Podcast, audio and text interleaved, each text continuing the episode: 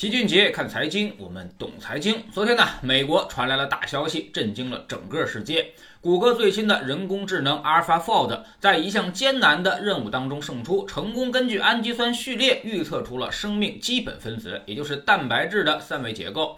这标志着人工智能技术在生命基因科学领域产生了重大突破。全球顶级的名人，比如斯坦福大学计算机科学教授、全球顶级人工智能专家李飞飞，还有科技狂人特斯拉的马斯克，都为这项突破点了赞。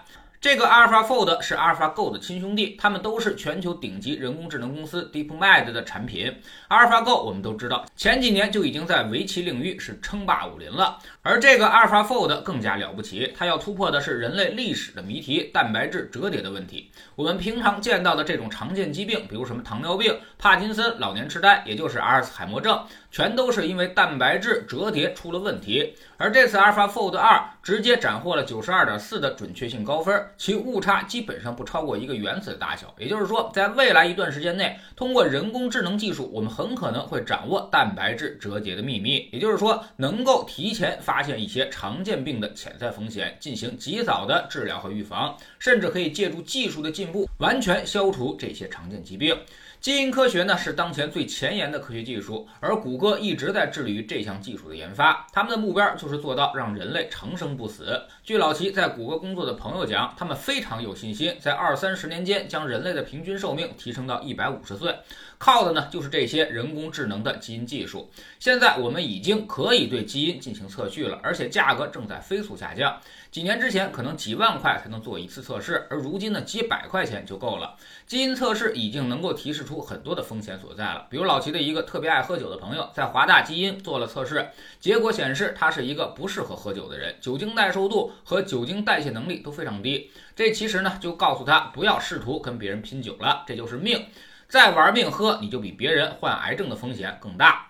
而这朋友呢，也从此改姓，反正也喝不过了，还有这么大风险，于是就慢慢的把酒给戒了。这种事儿呢，其实还有很多，比如最著名的女星安吉丽娜·朱莉，在做基因测试的时候，就被告知她的母亲遗传给她一个基因，让她患有乳腺癌和卵巢癌的概率分别是百分之八十七和百分之五十，这就高的有点吓人了，以至于一个当红女星为了保命，做出了一个痛苦的决定，进行乳腺切除手术，从而降低自己患癌症的风险。未来呢，这些技术普通人可能都会接触到，会尽量的在事前就通知你，通过你的基因蛋白质的表现预测你未来患有某种疾病的概率。如果概率太高，可能会涉及提早防范，那么当然人类的寿命就会大幅度的提升。不过呢，你以为就到此为止了吗？这才只是第一步，而且还是基本上正在实现的第一步。未来人工智能技术还会给我们进行全面的诊断，也就是说，它将替代医生的作用，通过基因去治疗我们的疾病。到时候你拍片子就不再是骨骼和内脏看得一清二楚了，而是你的基因都看得一清二楚。通过调整患病基因的方式来解决人类的基础病变，甚至发展到最后还会对基因进行编辑，从而实现完全抵御某种疾病的作用。其实这个事儿已经出现在了二零一八年十一月，某位医生就宣布对一对新生儿进行了基因修改，使其天然具备了抵抗艾滋病的能力。但这个事儿呢，后来引发了激烈的讨论，最终这个医生还因为非法行医被判了有期徒刑三年。所以可见，目前技术已经具备了，就是法律和道德还没准备好。那么未来随着技术的持续进步，这个东西可能不是某一个国家的法律就能阻挡得了的。你这边严厉的查处，而人家那边不管，那么市场有强烈的需求，就都会跑到海外去做。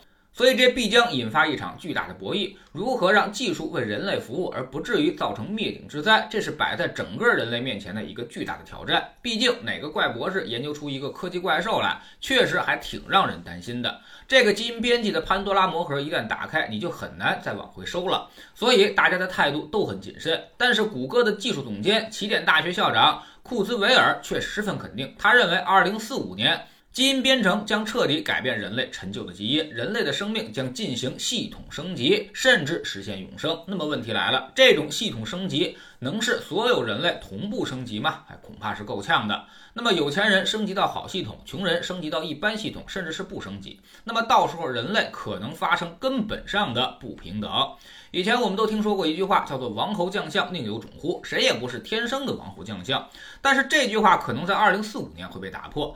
以前，即便是秦始皇这种有权势的人，也照样逃不过生老病死。至少在这些事情上，大家都还是平等的。但如果基因都不一样了，那么平等也就无从谈起了。所以这个事儿很可怕，可能将左右人类未来的命运。在持续的进化当中，一定会发生未知的风险。人类会不会在追求不死的道路上，最后把自己玩死？这现在呢是不少人都存在疑问的事儿，但是我们已经在这条路上出发了，也就意味着根本就停不下来了。你即便想停，那别人不停，最后呢你就会被淘汰，所以已经别无选择。老七经常说，留给大家努力的时间其实已经不多了，到二零四五年也就还有二十五年的时间，到时候基因都不一样了，咱也就别费那个劲了。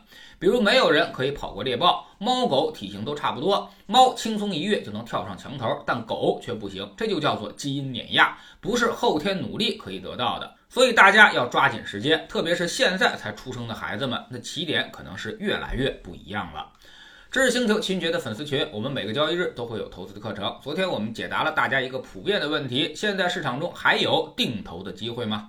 老齐发现很多人都被定投的理念是深深的误导，在右侧行情之下指导别人去进行定投，犹如是谋财害命。大批投资者正在争先恐后的往这个火坑里跳，势必最后会赔得一塌糊涂。那么到底现在该去怎么投资呢？什么时候才是使用定投这种策略的正确姿势呢？你有必要尽快的了解一下，纠正之前错误的思想观念。我们总说投资没风险，没文化才有风险。学点投资的真本事，从下载知识星球 P P 找齐俊杰的粉丝群开始。在这里，我们要让赚钱变成一种常态，让你明明白白知道钱到底是怎么赚到的。这两年，其实跟着老齐做投资的朋友已经在明显提高。知识星球老七的读书圈里，我们正在讲约翰伯格的书《坚守》。昨天我们说到了作者自己创业，指数基金呢也在艰难中起步。一开始没人认这个东西，也不怎么赚钱。那么后来指数基金是如何展现出优势的呢？为何现在成为了最具影响力的投资方式？这其中呢又有怎样的转机呢？